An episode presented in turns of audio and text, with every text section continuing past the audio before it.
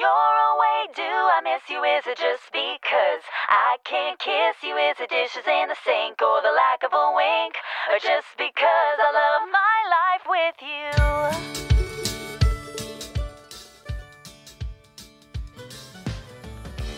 2月3日水曜日の朝あなたの空間へお届けするひとときいかがお過ごしですか本日もピオラジパーソナリティナビゲーターはさこたんです。おはようございます。はい皆さん今ねこのラジオ何をしながら聞かれてますか？まだねお布団の中にいますか？それとも何か作業中ですか？運転中ですか？まあラジオってねあの様々なタイミングで聞かれると思うんですけれども気分転換に聞く方とかね眠気をちょっと冷ましたいとか集中をちょっとね上げたいとかいう時にも聞かれると思うんですよね。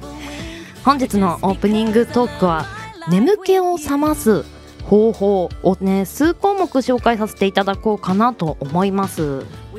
まず一つ目。部屋の換気をする。うん。あのこの冬の時期とても有効的だと思うんですよね。外気温寒いじゃないですか。やっぱりね涼しさによって体がちょっと寒くはなるんですけれども 目も覚めますよね。そして部屋の空気も澄んで澄んでねあの一石二鳥なんではないでしょうか。そして2つ目。ガムを噛む。うん。この方法をね取られてる方って多いんではないでしょうかね。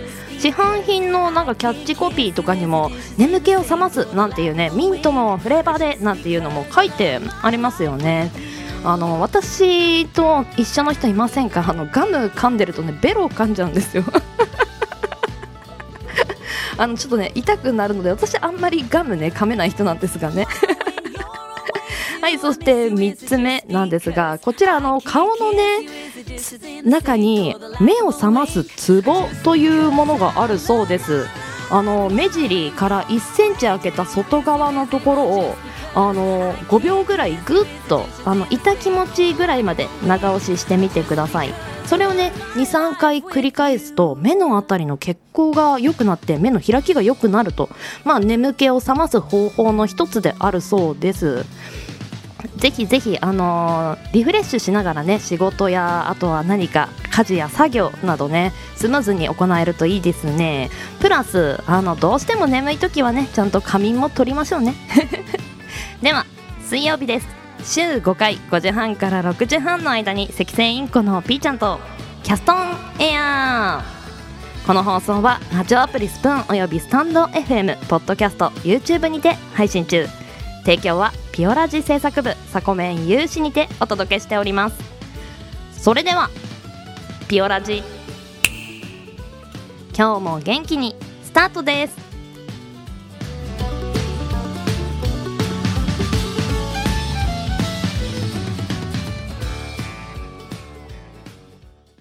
今日も新たな一日が始まる。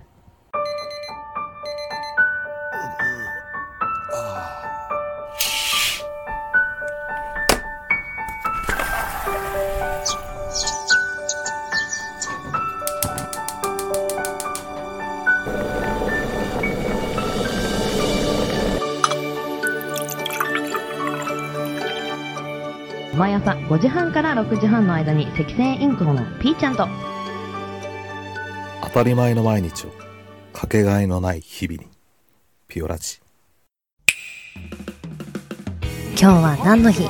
月曜金曜担当のさこたんです。堂々とね。火曜日担当の地蔵です。2個も食べちゃいます。水曜日各週担当のきらこです。つか投稿されたんです。水曜日各週担当ヨッシーです。皆さんよろしくお願いしますね。木曜日各週担当のふみです。あと1話だけ見たい。木曜日各週担当のデウです。僕は大好き。ですでは本日のアラカルトは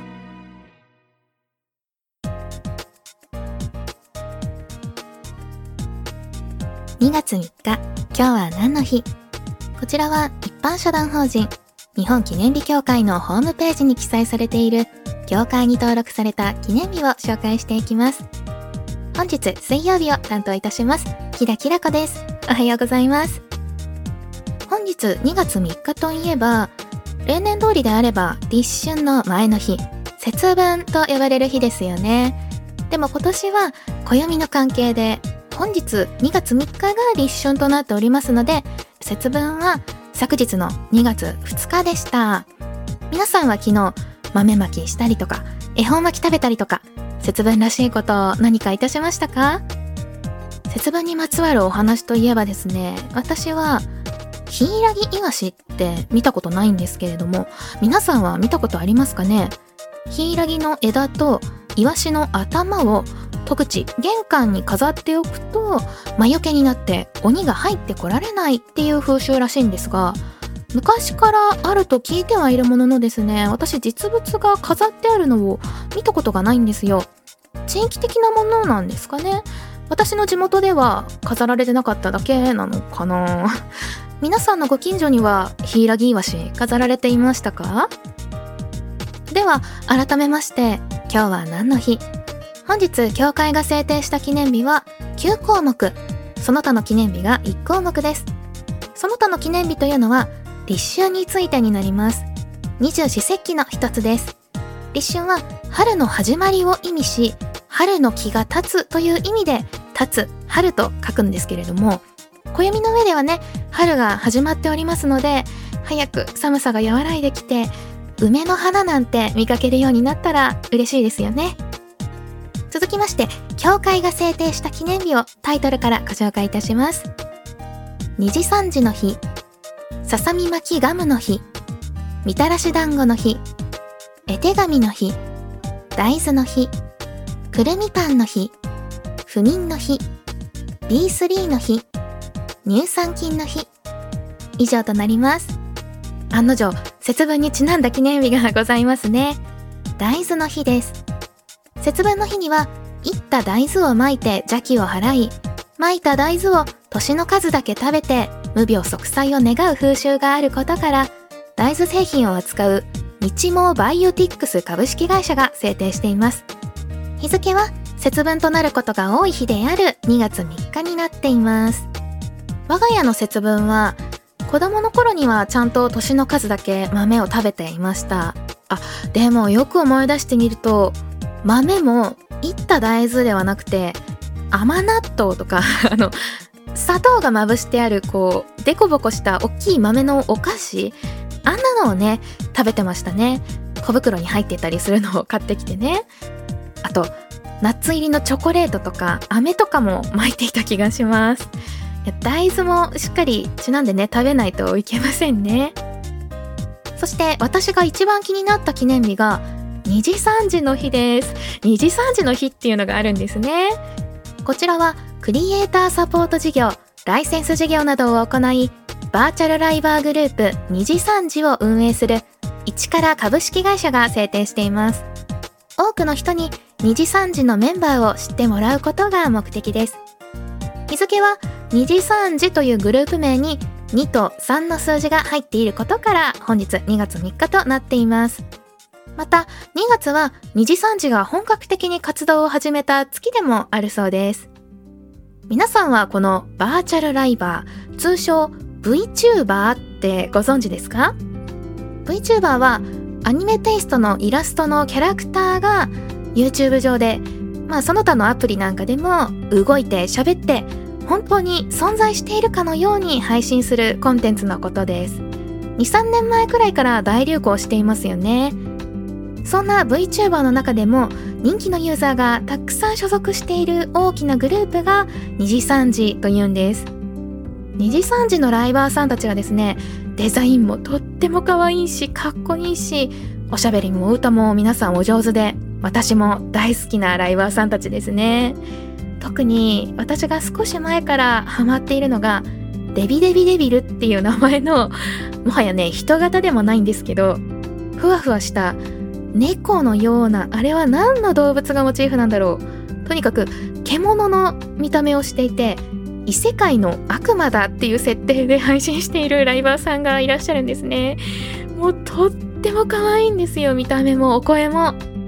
事務所に所属しているバーチャルライバーとなりますと機材に詳しかったりとか動画編集の技術が必要だったりとかするのかもしれないんですけれども今はねなんとスマホ一つあれば誰でもバーチャルライバーになれてしまうという配信アプリなんかもあるそうですのでこれからも大注目のジャンルなのではないかなと思っています。では次に行きましょう。次はささみ巻きガムの日です。これどういうことなんだろう？ささみ巻きガムってなんだろう？ペティオなどのブランドでペットケア事業を展開する株式会社ペティオが制定しています。犬のおやつとして2000年の2月から発売している人気商品のささみ巻きガムをより多くの人に知ってもらうことが目的です。日付は節分に食べると縁起がいいとされている恵方巻きに習いまして犬の無病息災を願ってささみ巻きを丸かぶりという商品を犬用の恵方巻きとしてお客様に届けたいという思いから節分になることが多い本日2月3日となっています。びっくりした。なるほどね。ペットの犬用のおやつのことなんですね。ささみ巻きガム。人間が食べるのかと思っちゃいました。今はねペットも人間と似たような食べ物を一緒に楽しめるようにとペットフードいろいろと改良されていますよね。続きましては絵手紙の日に行きましょう。日本絵手紙協会が制定した絵手紙を書いて送ることを世界中に呼びかける日です。日付は2と3で「ふみ」と読む語呂合わせから来ています。あじゃあふみさんの日でもあるんですかね？今日。絵手紙は季節の風物などに短い言葉を添えた手紙で書き手の感性や人柄が感じられる魅力的なものであることから趣味としている人が多いそうです。絵手紙ね。皆さんは絵手紙ってお書きになりますか？私はね小学生の時だったかな。学校の授業でおじいちゃんおばあちゃんに絵手紙を書きましょうなんて内容があったんですよね。そこでクーピーだったかピコだったかあの色鉛筆とクレヨンが混ざったようなあの文房具で大きなアジサイの絵を描いてハガキで送ったっていう記憶がありますね。こんな絵はがきとか直筆の手紙とかってたまに無償に誰かに送りたくなりませんか？だけどね今時って年賀状さえもあんまり送り合わなくなってしまったのでねなかなかこんな風に四季折々に合わせた味のある文化のやり取りってする機会がありませんよね。文通というものに憧れてしまう今日この頃です。その他みたらし団子の日は毎月345日。くるみパンの日は毎月3日。不眠の日は毎月345日。ビンスリーの日は毎月3日。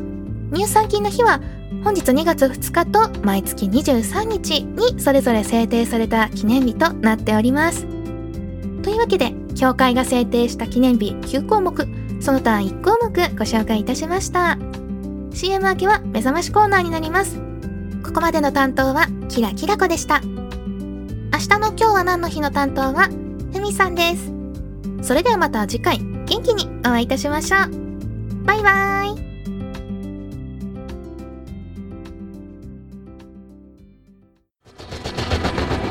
新潟をキーステーションに活動するサコタンと B ちゃんに全国のサコメンたちは様々なコンテンツを発信中。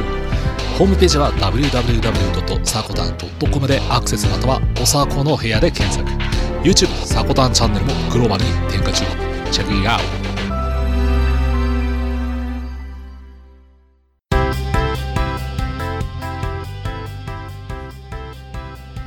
あなたの知らない都道府県。同じ日本に住んでいるのに違う風習や文化が各都道府県ごとであったりしますよね。こちらでは毎週水曜日に各都道府県ごと紹介していくコーナーとなってます。本日ピックアップする都道府県は岩手県。面積は1万5000キロ平方メートル。こちら全国2位となってます。人口は約121万人、うん、こちら全国32位となってます。はいではまずご当地ネタから紹介していきます。今大ブームを起こしている「まあ、鬼滅の刃」なんてあるじゃないですか。まあそれに関する、まあ、鬼のね話題なんですけれども「昨日はね節分でもう鬼払ったと思うんですけれどもね。はいえーとご当地鉄板ネタで一ノ市には明治初期まで鬼市街村というおどろおどろしい名前の村が存在しました。うん。鬼市街村。はあ。村名の由来は平安時代の武漢坂上田村麻呂が当時鬼と呼ばれた蝦夷の棟梁を成敗しその死体を当地に埋めたという伝説によるものです。現在でも鬼市街というバス停などがあるそうです。へえ鬼と呼ばれた人があのそこに埋葬されたことから由来となってるんですね。鬼市街村。なんかちょっとおどろおどろしいですね。はい。では気になる県民性もご紹介していきます。北と南で気質が分かれているそうです。確かに岩手県の面積を見ても全国2番目と地域的に広いですからね。南と北で分かれても少しおかしくないなという印象はありました。では読んでいきます。本州で最も広大な面積を持ち盛岡市や花巻市北上市などの北部と奥州市や一関市の南部で気質の違いがあるそうです。かつて南部藩が治めた北部エリアは豪雪地帯で雪に閉ざされる期間が長いそうです。そのため住民の人柄は素朴で内向的なものとされています。一方県南部は東北随一の大きい藩である仙台藩の一部を占めた地域であったため住民の気質は県北部に比べると幾分か気ぐらいが高く社交的な人が多いそうです。今の時代はねもういろんなものが取り込めるのでまあそこまでね隔たりはないと思うんですけれどもまあなんか県民性の一つとして残ってる気質ではありそうですね。はい。では岩手県の全国1位の生産量などをご紹介させていただきます。あ木炭の生産量が全国1位だそうです。8割近くを森林面積が占める岩手県は木炭の原木となる奈良やクヌギが豊富に育っています。岩手木炭は炭素成分が多く不純物が少ないため煙炎匂いがほとんど出ず日持ちがいいのが特徴であるそうです。優秀ですね岩手県の木炭。うん。今なんかはねソロキャンプとかでよく木炭なんて注目されているジャンルなんではないでしょうか。岩手の木炭ちょっとね。他との違いを比べてみるのもいいかもしれませんね。あとはわかめの収穫量が1位。アワビの生産量も全国1位となってました。うん。岩手のお土産といえばうん南部せんべいなんて書いてありますがいやー好きですね。ピーナッツとごまの味が2個有名であるんではないでしょうか。どちらがお好みですか？私はピーナッツ派なんですよね。美味しいですよね南部せんべい。お茶にも合うし紅茶にも合うイメージがあるんですよね。そして盛岡冷麺。うーん。この時期ねちょっと寒いかもしれませんが冷麺ってたまに食べたくなりますよね。あとはせんべい汁。あー有名ですね。魅力たっぷりの岩手県。ぜひぜひ気になった方は南部せんべいを片手にウェブサーフィンなどいかがでしょうか。エンディングへ参ります。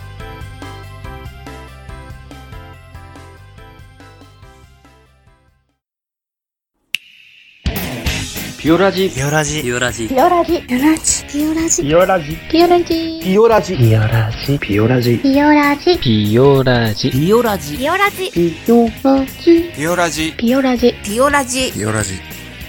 ピオラジ